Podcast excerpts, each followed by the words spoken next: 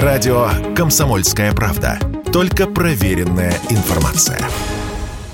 Диалог о замещении европейского импорта в Россию на импорт турецкий перешел в новую фазу, пишет турецкое издание «Хуриет». У турков активно растущая легкая промышленность и множество собственных, пока неизвестных россиянам брендов. У россиян торговые площади в молах, свободные после ухода западных компаний. Пока все на стадии переговоров, но если дело выгорит, то в теории магазины турецких брендов могут появиться в наших ТЦ в срок от полугода, сказал Радио КП президент Российского совета торговых центров Дмитрий Москаленко пока речь идет в основном о одежде, обуви, аксессуарах. Недавно мы встретились с интересантом, который развивает формат магазины а-ля Zara Home, то есть товары как бы для дома. Ценовой сегмент это в основном средний минус пока. Насчет срока выхода турецких брендов в российские молы будет зависеть прежде всего от того, насколько у них самих будет такое желание поглощать площади, которые будут освобождаться от уходящих брендов. И насколько они будут э, в эти форматы вписываться. Мне кажется, рано говорить о каких-то сроках, но то, что мы видим, вроде как интерес у них есть при э, достижении нормальных условий со всех сторон и заключения договора. Если речь идет там о магазине, то это, я думаю, со сроками от полугода.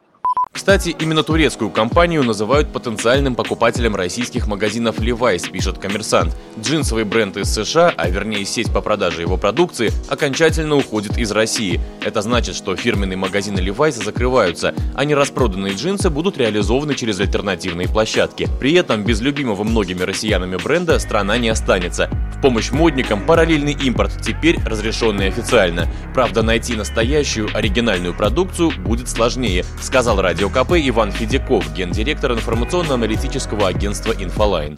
Это разрешение, оно бьет именно по добросовестным поставщикам продукции, по тем, кто действительно занимается легальными поставками продукции, платит налоги, оплачивает все необходимые сертификаты, производит маркировку своей продукции. Это тоже не все достаточно большие затраты. Но благодаря тому, что с недавних пор у нас э, легализован контрафакт, э, все это можно теперь обходить путем ввоза продукции абсолютно неизвестно какого изготовления, просто под теми же самыми лейблами, которые попали под э, вот эти вот, скажем так, списки недружественных стран или недружественных компаний. А, дело в том, что, конечно, контрафакт э, хлынет на российский рынок. Здесь как раз экономические стимулы будут э, в первую очередь толкать этот процесс. Магазины Levi's работали в России почти 30 лет. Сама компания об уходе из страны заявила в марте и уже тогда прекратила все инвестиции на территории РФ. Василий Кондрашов, Радио КП.